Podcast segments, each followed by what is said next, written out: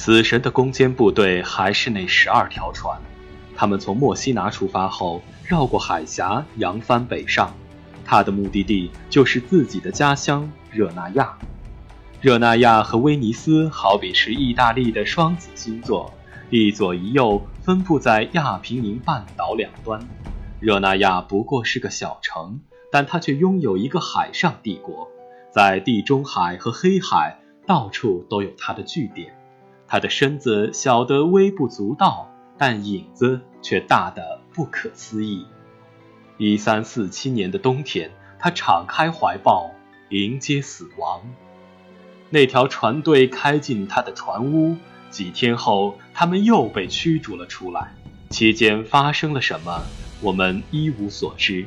之后又发生了什么，我们还是不知道。我们知道的是，他最终多出了几万具尸体。热那亚沉默不语，原因也很简单。热那亚人对文学和历史没有兴趣，因此我们找不到相应的记录。它如同一个巨大的黑洞，吞噬了数万人的尸骨，却没有吐出任何东西。墨西拿、比萨、热那亚，死亡从这些桥头堡出发，向整个意大利推进。以前有过一种连锁信的游戏，人们收到一封信，就向七位朋友转发。只要大家都遵守这个规则，最终这封信件将会铺天盖地塞进每一个邮箱。此时的意大利就像在玩一个巨大的连锁信游戏，每封信都封缄着死亡。在热那亚的近郊，一个雇佣兵晚上悄悄溜进农舍里，想偷点东西。今天他运气不错，这个屋子里连一个活人都没有。他在屋子里转悠了一圈。看中了一个毯子，现在天气又冷又湿，晚上睡觉有个厚毯子可真不错。于是他回到兵营里，裹着这条毯子开始睡觉。他睡得非常温暖，像死一样的温暖。一个帕多瓦市民接待了远方来的朋友，这个朋友脸色绯红，像是在发烧。准备好床铺后，他还是邀请朋友一起喝点酒。他还弄了一大盘子蛋卷煎肉，煎得油汪汪的，看上去很诱人。他们就这么一边吃肉一边喝酒，本来气氛还算融洽，但一提到教皇，两人就争吵起来了。那个朋友非常激动，说教皇是骗子，是强盗，是鸡奸犯，像教皇这样的货色就该抓起来，剥光衣服游街。他气得站了起来，在身上画了个十字，说：“这是他的家，他绝不允许有人一边吃着他的煎肉，一边满嘴胡扯。”朋友也站了起来，想往地下轻蔑地啐口唾沫，谁知却喷出一口血来。这个市民看得脸色煞白，不敢再替教皇辩解。这时他才注意到朋友的脖子那儿有一块黑斑，他深恐这个朋友死在自己家里。到时候光是处理尸体就是个大麻烦。其实他完全是多虑。几天后，他还有他的妻子、两个女儿就会躺在这个朋友的尸体旁，到时候什么事都不需要他操心了。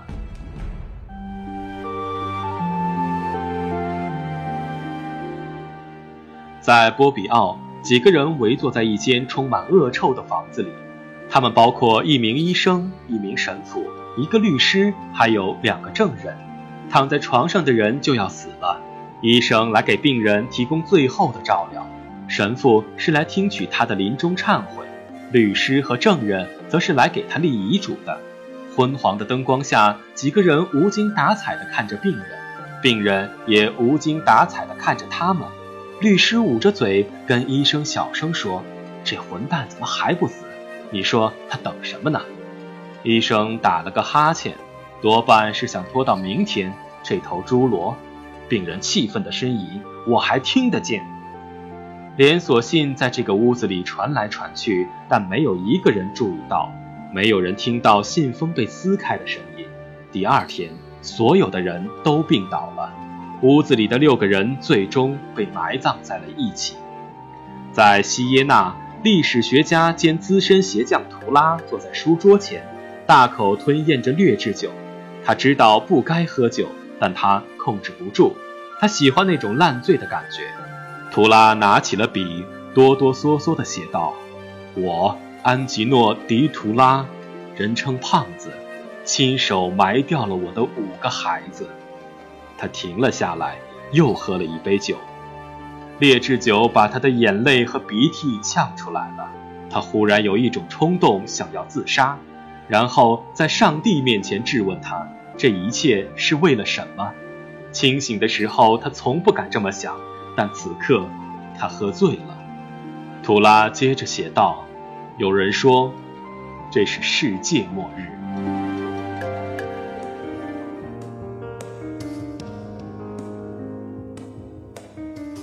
死神抵达了威尼斯。意大利拥有欧洲最密集的城市群，现在这些城市一个个倒下了。在这场大灾难里，他们表现出了迥然不同的性格。威尼斯，它是欧洲最灿烂的城市，它是海洋的主宰，西方的传奇。威尼斯的城市人口不过十几万，但它的商业帝国却无远弗届。从荷兰到耶路撒冷，从伦敦到君士坦丁堡，到处都有威尼斯商人。有人说，哪里有水在流动，哪里就有威尼斯人。威尼斯组建了公司，创建了银行，制定了海洋法，商业成为全民的事业，几乎所有威尼斯人都投身其中，最终财富像潮水一样涌来。威尼斯一年的财政收入高达百万杜卡金币，这是一个让人目眩的数字，超过了法国、英国这些国家的财政收入。历史学家黄仁宇先生甚至拿它和明朝的收入对比，而明朝的人口是威尼斯的几百倍。在欧洲，威尼斯是被治理的最好的一座城市，它的共和政府非常稳定。这是一个自由主义的城市，穆斯林和犹太人在这里都相当安全。城市井井有条，拥有图书馆、公立医院、福利院等全套设备。他给退休公务员设立了年金，给孤寡设立了抚恤金，给学者设立了奖学金。总之，按人口或者面积，威尼斯也许算不得什么。但倘要在十四世纪找一个最像现代都市的地方，那只能是威尼斯。它似乎超越了那个时代。此时，威尼斯正处于繁华之巅，在一百多个岛屿上，桥梁林立，画船如梭；马可广场上，歌群盘旋，仕女如云。远处弦歌欧鸦，水烟如梦。在黑暗的十四世纪，威尼斯人依旧在享受生活。他不像北京或德里依附帝王权势来换取奢侈生活，他所有的繁华靠的都是几百年的血汗与冒险。这样一座城市，在死亡面前也绝不会丧失勇气。一三四八年一月，在墨西拿事件三个月后，死神抵达了威尼斯。威尼斯迅速沦陷，历史学家评论说，威尼斯共和国成了死人共和国。不到一年的时间里，威尼斯城内百分之六十的人死去了。百分之六十，这个数字背后隐藏着深不见底的恐怖。但是威尼斯没有崩溃，和墨西拿不一样，他的生活还在继续。街道上没有横冲直撞的野狗，屋子里没有腐烂的尸体。他的统治者也没有逃亡。一三四八年的威尼斯是地狱，但在这个地狱里，人们还保有尊严。威尼斯总督和议会共同指定了一个委员会，全权处理这场灾难。他所采取的措施既详尽又合理，在今天看来也无可指责。委员会对港口进行严格管理，所有船只都要仔细搜查。一旦发现船内有尸体，船只将被就地焚烧。任何从疫区来的船只必须被隔离四十天。为了防止秩序失控，威尼斯实施了限酒令，酒类进口被禁止，所有的酒店也被勒令关门。任何人不经许可销售酒类，要被高额处罚。他的酒也要被倒入大海。监狱特别容易传播瘟疫，因此委员会规定，因为欠债被囚禁的人，只要偿还五分之一的债务，就可以获得自由。两座泻湖中的岛屿被定为墓地，每天早晨都有许多小船划过威尼斯的水道，茫茫水色上回响着船夫的叫喊。听到喊声，一些人从房子里走出来，把亲人的尸体扔到小船上。等船只装满尸体，就划向泻湖的深处。这些尸体将被埋葬在那里。威尼斯委员会规定，所有的墓地必须深达五尺。教士在墓地前主持葬仪，为死者的灵魂祈祷。这是惨淡的一幕，但也是充满尊严的一幕。相比无数其他城市而言，这墓地、这葬仪已经是难以想象的奢侈。威尼斯委员会的成员也在不断死去，但他们从未放弃职责。成千上万的威尼斯人死了，但这并非他们的过错。他们已经做了他们所能做到的一切。普通人也表达出惊人的勇气。每一天都有无数人倒下，可活着的人还是继续工作。这里没有战争，可每一个船夫、每一个工匠、每一个公务员都像是战士。他们如同顶着箭雨默默前行的军队，死伤累累而阵线依旧。在战线最前沿的是医生，威尼斯市政府雇佣了二十四个医生，其中二十个死去了。弗朗西斯科大夫是幸存者之一。灾难来临的时候，他是威尼斯卫生部的官员，他始终坚持行医，从无退缩。当别人问他为什么不逃离威尼斯，他回答说：“我宁肯死在这里，也不愿活在别处。”日后，威尼斯政府赠给他一笔每年二十四杜卡的年金，以表彰他在灾难中的英雄主义行为。这就是威尼斯，一个在绝望中依旧坚守希望的城市。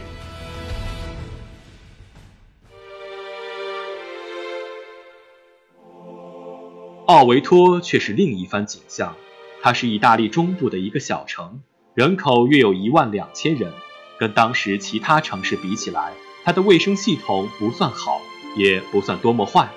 奥维托有一个经费不足的医院，有两个政府雇佣的医生，有十个左右的私人医生。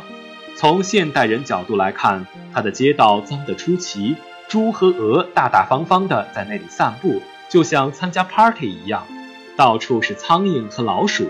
尿壶随便就倒在路边，可是有几个中世纪的城市不是这样的？管理他的是一个七人委员会，他定期开会，留下了大量的会议记录。从这些记录里，我们可以知道他都做了些什么。让人吃惊的是，他们什么也没做。几个月之前，委员会就知道了大瘟疫的消息，可他们绝口不提此事。开会的时候，这七个人都假装根本不知道这回事儿。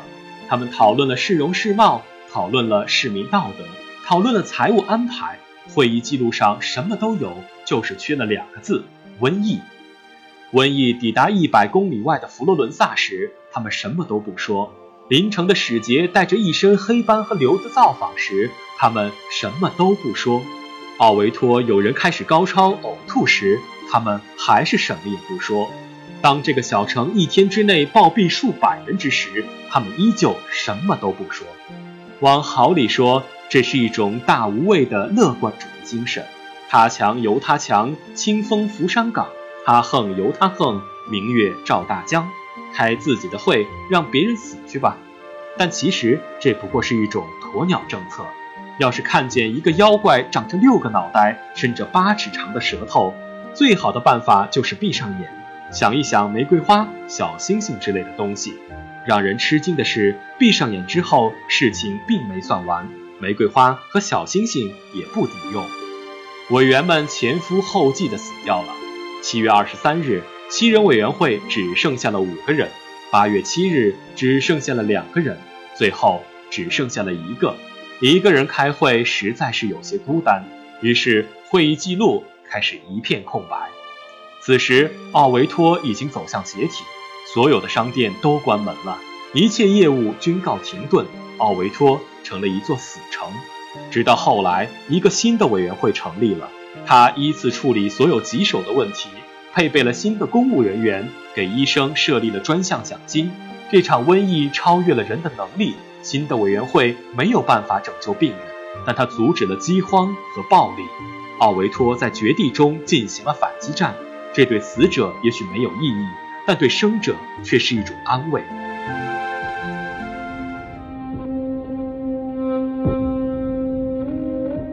意大利已经成了一座活地狱。这座活地狱有一个最好的标本——佛罗伦萨。这不是因为它比其他城市更惨，而是因为它留下了一份最生动的记录。它的记录者就是薄伽丘。